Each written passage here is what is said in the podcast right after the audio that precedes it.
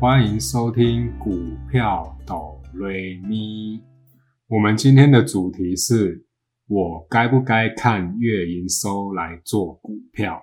前几天听到一位财经专家说，他是从来不会看月营收来操作股票的。那我们今天就针对这个主题，我来分享一下我的观点。我相信技术分析派的投资人是不会去看月营收的。每个月十号之前要公布的月营收，对他们来说也许是个落后指标。他们觉得这些早就反映在股价上面了，参考这些完全是没有用的。股价不就早就反映了所有的基本面了吗？看月营收去做股票，不就等于是成了最后一只白老鼠？我们以这两年最热门的航运股来看好了。当航运三雄在最火的时候，每个月的营收都纷纷都创了历史新高，几乎是每个月都屡传佳绩。这个时候你跳下去买，确实会被套在相对的高点，爆到现在甚至是欲哭无泪。我们来看另外一个族群，IC 设计。我这边举例联发科跟联咏，由数据来看，在月营收创下历史新高的时候。你跳下去买，确实是占不到任何的好处。那我姑且定论，看月营收做股票是非常危险的。但令人讽刺的是，我操作股票这十二年来，每一档股票我都是有在看月营收的。这可以分成两种情况：第一种是我今天是空手，我看到我平常在追踪的标的。月营收创下历史新高的话，我会去看明天的股价走势是怎么走的。通常月营收创新高这种新闻，隔天的股价不一定是涨的哦，甚至有可能开高走低，中场收了一根大黑 K。既然我现在是空手，我就会让股价去反映个三四天，并观察这三四天三大法人的买卖动向。及融资融券的张数，更重要的是观察现在的股价是处于相对高档还是相对的低档。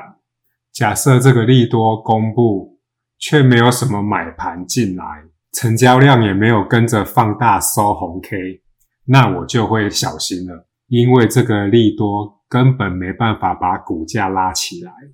通常要把股价拉起来的利多，都是要非常耸动的。比如说合并的题材，或者是 EPS 由亏转盈，或者增资或减资的幅度很大，或毛利率大幅提高，或者业外收入挹注了 EPS 的成长等等这些很耸动的话题。所以单看月营收去做股票是非常危险的。第二种情况是我手中持有的股票月营收创新高，一样先观察股价它怎么反应。如果股价完全没有什么突破，我就不会贸然的因为这个单一利多而去加码或减码。我会照着我当初拟定好的计划，因为你必须要知道，月营收创新高那一季的 EPS 不一定是创新高哦。所以有时候做股票真的不要太一厢情愿。有时候那一季的月营收都创新高，但季报公布的时候，获利反而会下降，甚至还会出现负数哦。这些都是在股票市场久了，你都会遇到的状况。所以总结就是，看到月营收创新高。真的不要太一厢情愿的加码，你必须要考虑的东西很多。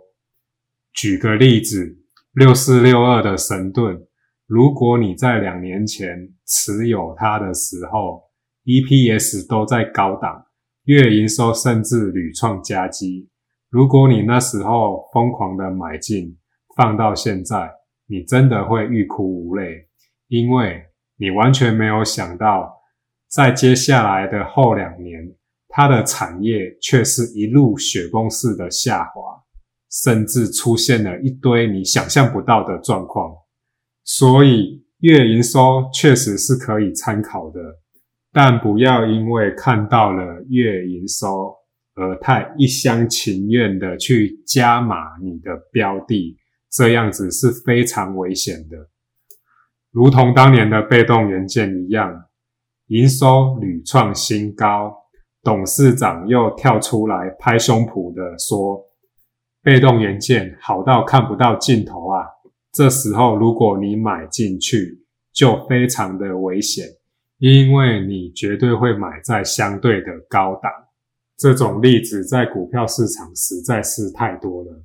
二四九八的宏达电也是。所以，真的不要看月营收去做股票，更不要随意的加码。这一集就分享到这里，希望这一集的内容你会喜欢。那我们就下一集见喽。